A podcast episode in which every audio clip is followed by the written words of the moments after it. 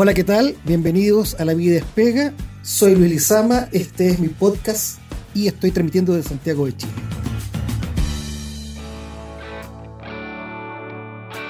En la Comisión Constitucional ha entrado en tierra derecha durante el mes de abril el Pleno deberá analizar las propuestas de la Comisión de Derechos Fundamentales, la que ha formulado una moción concreta sobre libertad sindical y derecho al trabajo. Para conversar acerca de estas proposiciones concretas, hemos invitado al profesor de Derecho al Trabajo de la Universidad Católica, el doctor Pedro Irureta. Pedro, muchas gracias por haber aceptado nuestra invitación. Muchas gracias, Luis. Bien, pues Pedro, vamos a hablar acerca del tema. Eh, la actual Carta Fundamental garantiza a las personas la libertad de trabajo y la protección del trabajo. ¿Nos podrías explicar cuál es el contenido de estos derechos y los recursos y acciones que los garantizan en el orden jurídico vigente? Bueno, estos son derechos que tienen una explicación histórica. Eh, lo que dice relación con la libertad eh, se remonta a la Revolución Francesa. Los revolucionarios franceses lo que querían era abolir todo un sistema de peajes, fielatos, autorizaciones que otorgaba el monarca para poder desempeñar una actividad.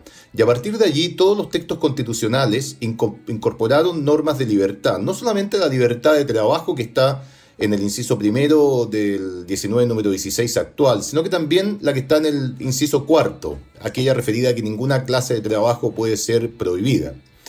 Lo que sucede es que el año 1965 en Chile se presentó una reforma constitucional que posteriormente que fue rechazada en su momento y que posteriormente se incorporó en la reforma del Estatuto de Garantías de 1971, en la cual se agregaron dos elementos que terminaron siendo gravitantes para diseñar el catálogo laboral de la Constitución.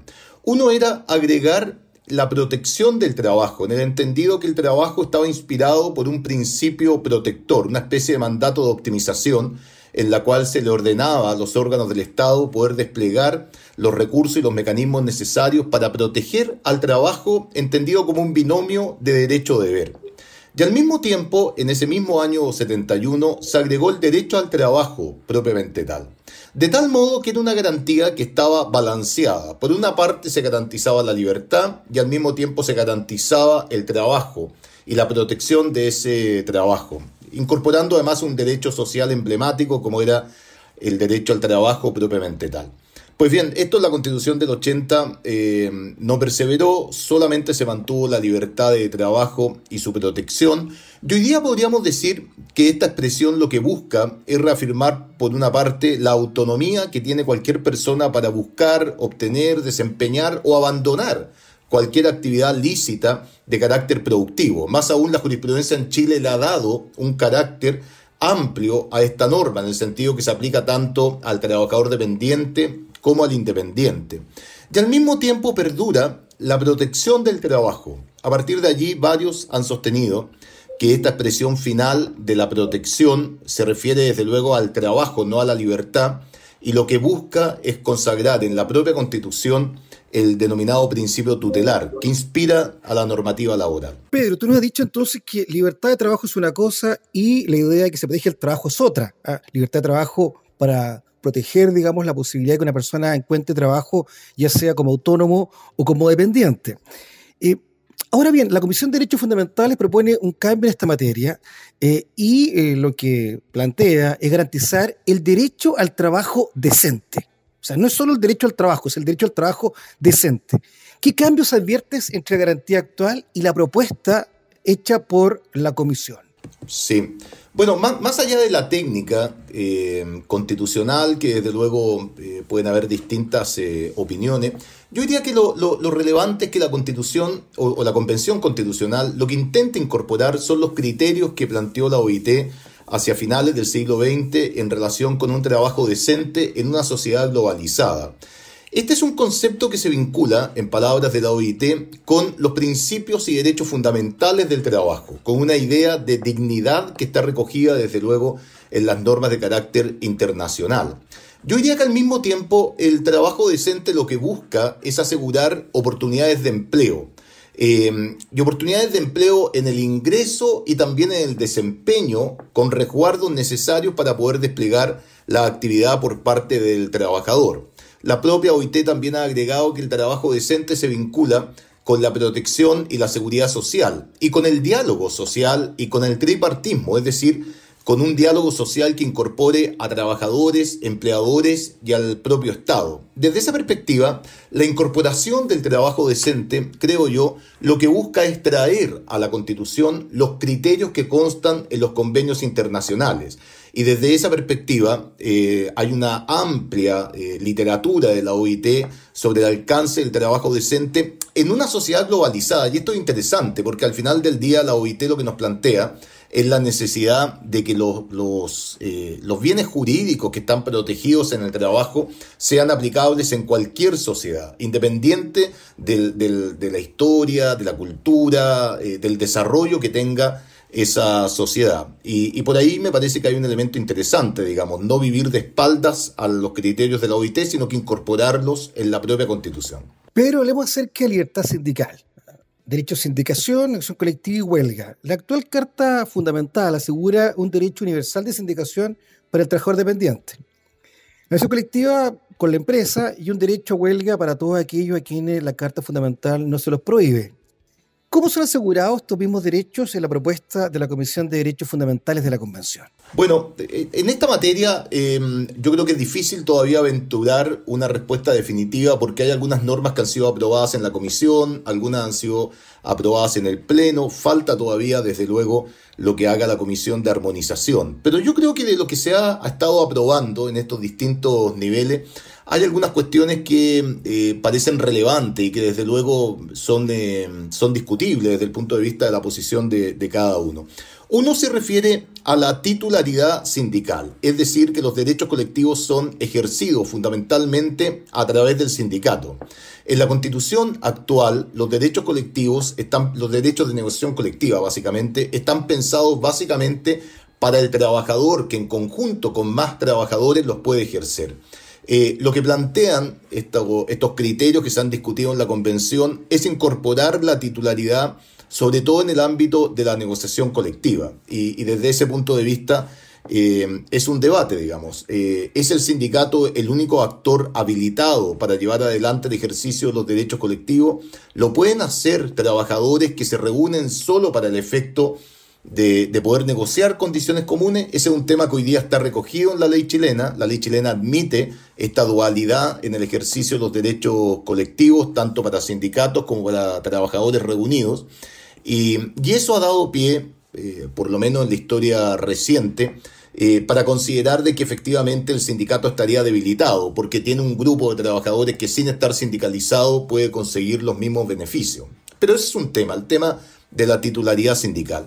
El segundo tema que yo creo que es relevante y que está en la discusión es la negociación colectiva por rama de actividad. Eh, hasta ahora, en el derecho chileno se ha optado por una negociación colectiva en la unidad celular de la empresa, eh, o se quiere individualmente considerada de cada empresa. Y esta opción no es una opción única de Chile. Hay varios países que tienen esta opción. Países como Canadá, como Japón, como Australia, si mal no me equivoco.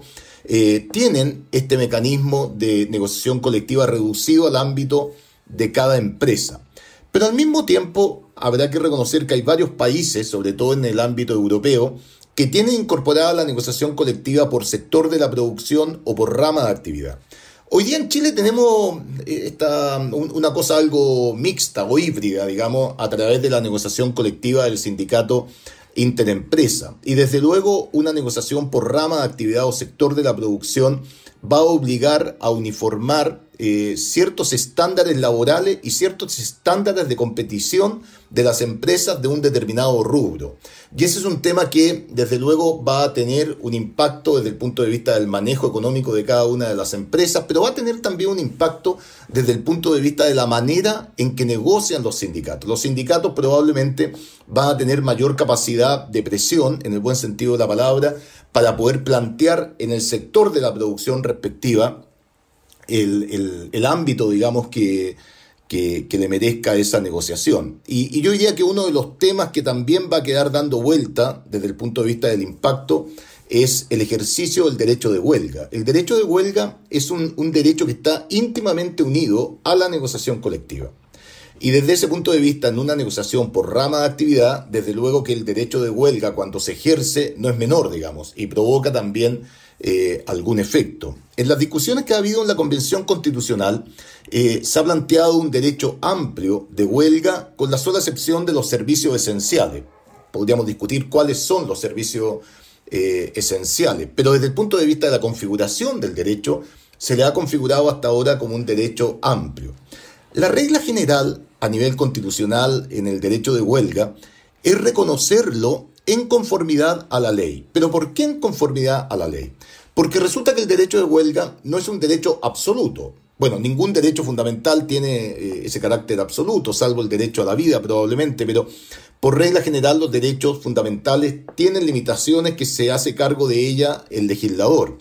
Y en esta perspectiva, eh, la mayoría de los textos constitucionales tienden a avanzar hacia un reconocimiento del derecho de huelga, y así lo han hecho también los convenios internacionales, pero su desarrollo, su especificación, su especificación se da en el ámbito de la ley. Eh, esa fue la opción que tomó en Chile la reforma constitucional del año 1971. Eh, la constitución de 1980 la, la, reguló de manera indirecta, en términos más bien negativos, eh, poniendo el énfasis en la prohibición. Eh, y desde luego habrá que ver cómo queda ese derecho de huelga con una negociación colectiva fortalecida por rama de actividad. Esto nos acaba de decir, Pedro, que efectivamente hay, un, tres temas. Titularidad sindical eh, exclusiva, que se negocia colectivamente más allá de la empresa, y un derecho a huelga casi absoluto, con un límite solo en derechos, en, derecho, perdón, en servicios esenciales, y eh, que estaría vinculado evidentemente a que se negocie colectivamente por, sector, por rama de actividad. Eh, si tú pudieras redactar el texto constitucional en materia de derecho al trabajo, ¿cómo fundaría esto, estos derechos?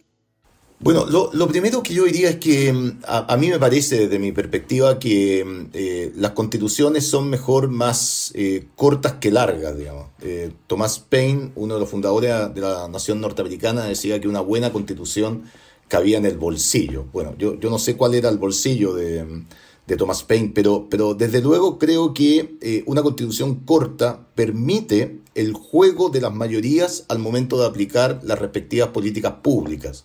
Eh, cada, cada, gobierno que ingresa, eh, cada, cada programa político que ingresa al gobierno, ingresa con una propuesta de políticas públicas. Eh, y desde luego esa propuesta de políticas públicas se va dando en el debate parlamentario. Y yo creo que pretender que la constitución eh, lo regule todo, casi todo, eh, es un esfuerzo que no, no, vale la pena desde mi perspectiva. En ese contexto, yo creo que el reconocimiento de los derechos laborales o los derechos sociales en la constitución eh, deberá intentar, desde mi perspectiva, eh, alejarse de una regulación extremadamente casuística y detallista. Eh, pretender, por ejemplo, regular que, el, trabajo de, subcontratación tiene que ser en una determinada situación y no en la otra, creo que es materia más de la legislación. Eh, en este contexto, desde mi perspectiva, eh, yo creo que lo que debería contener la Constitución son los grandes pilares del capítulo laboral de una Constitución. Una Constitución regula el capítulo laboral en un delicado equilibrio entre libertad de empresa y reconocimiento de derechos básicos del ámbito laboral. Gran parte de los derechos laborales se explican en este juego dinámico con la libertad de empresa. Eh, la, convención aprobó lo que es la libertad de emprendimiento. Eh, no, no, no, tengo a la mano el detalle de eso. Eh, pero pero esa, ese derecho que se le reconoce a la libertad de emprendimiento económico explica y justifica varios de los poderes y facultades que tiene un empleador.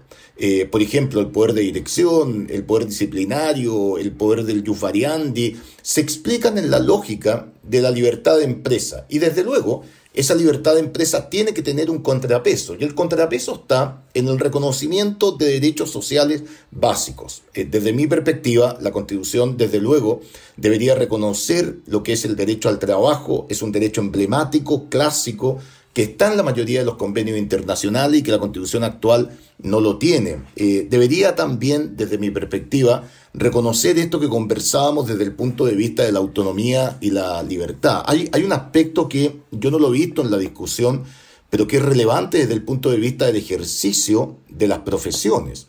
Eh, en la Constitución de 1925, para ejercer una profesión había que estar afiliado al colegio respectivo. Eh, y eso se explicaba en una lógica constitucional, básicamente en la norma del inciso cuarto del 19 número 16 actual.